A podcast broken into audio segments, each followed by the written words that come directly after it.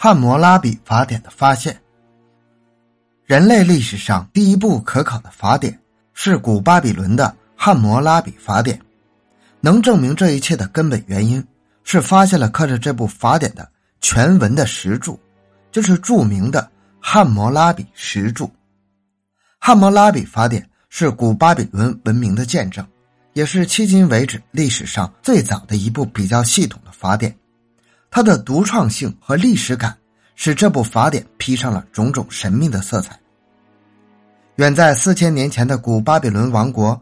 位于幼发拉底河和底格里斯河流域，大体位置相当于今天的伊拉克。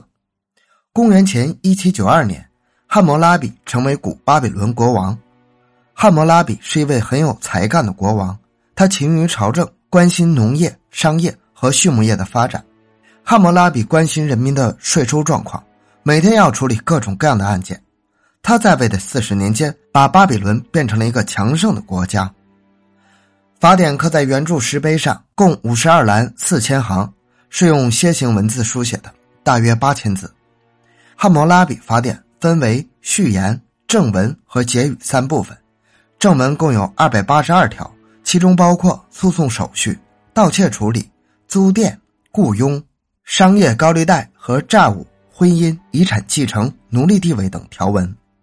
汉谟拉比法典比较全面地反映了当时的社会情况。在古巴比伦社会中，除了奴隶主和奴隶，还有自由民。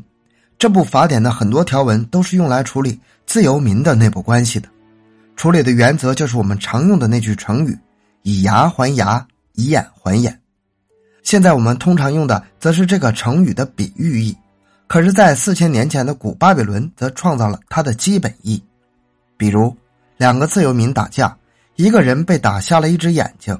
对方就要同样被打瞎一只眼睛作为赔偿，被人打断了腿，也要把对方的腿打断；被人打掉牙齿，就要敲掉对方的牙齿。甚至有这样的规定：如果房屋倒塌压死了房主的儿子，那么见到这所房屋的人得拿自己的儿子抵命。在阶级分明的社会里，以牙还牙，以眼还眼，并不是通用的处罚方式。汉谟拉比法典对奴隶主、自由民、奴隶有着不同的规定。如果奴隶主把一个自由民的眼睛弄瞎，只要拿出一定数量的银子就可了事；如果被弄瞎眼睛的是奴隶，就不用任何赔偿。奴隶如果不承认他的主人，只要主人拿出他是自己奴隶的证明，这个奴隶就要被割去双耳。法典甚至规定，奴隶打了自由民的嘴巴，也要处以戈尔的刑罚。属于自由民的医生给奴隶主治病也是胆战心惊的，因为如果奴隶主在开刀的时候死了，医生就要剁掉双手。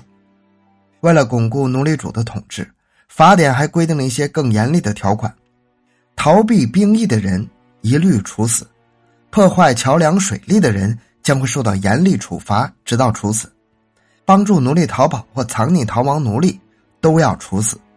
如果违法的人在酒店进行密谋，店主如果不将这些人捉起来，卖酒人也要被处死。古巴比伦社会里，自由民还包括租种土地的小农，他们也受着奴隶主的沉重剥削。他们每年都要把收获量的三分之一甚至二分之一交给出租土地的奴隶主。法典中还规定，债务奴隶劳动三年可以恢复自由，但这仅仅是给自由民的一点小恩小惠。奴隶主逼迫一些还不起债的自由民成为债务奴隶，反过来又用这些规定来笼络他们。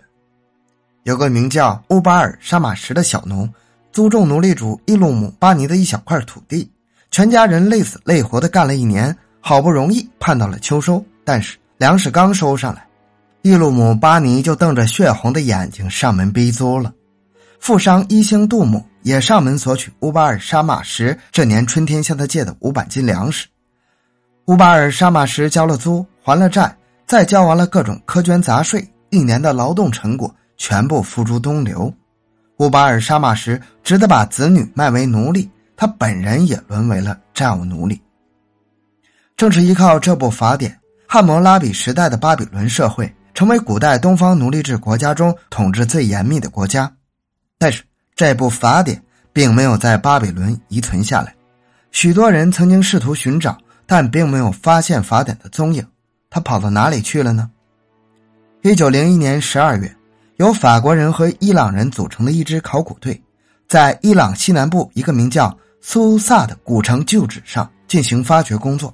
一天，他们发现了一块黑色玄武石；几天以后，又发现了两块，将三块拼合起来，恰好是一个椭圆柱形的石碑。当把圆柱形挖掘出来的时候，考古人员发现上面刻有字迹优美的楔形文字，其中有少数文字已经被磨光，但除了正面漆栏已经损坏外，其余的内容基本完整。令人惊奇的是，这无意中发现的石碑就是失踪千年的《汉谟拉比法典》。那么，这部石柱法典为什么会从巴比伦跑到苏萨呢？原来。苏萨也是一座五千年前的古代都城，在今天伊朗迪兹富尔西南的苏萨盆地，有一个强大的奴隶制王国，叫埃兰。古城苏萨就是埃兰王国的首都。公元前一千一百六十三年，埃兰人攻占了巴比伦之后，便把刻着汉谟拉比的法典的石柱作为战利品带回到了苏萨。埃兰王国后来被波斯灭亡。公元前六世纪时。波斯帝国国王大流士上台后，又把波斯帝国的首都定在苏萨，这个石柱法典便又落到了波斯人手中。那么，发掘出来的圆柱正面漆栏已被损坏，又是怎么回事呢？原来，阿兰国王打算在圆柱正面刻上自己的功绩，可是，在毁去原来的字迹后，不知为什么并没有刻上新字。现在，这件稀世珍宝收藏在巴黎的卢浮宫博物馆。原著上被涂毁的七兰文字，可以根据后来发现的汉谟拉比法典的泥板文书进行校补。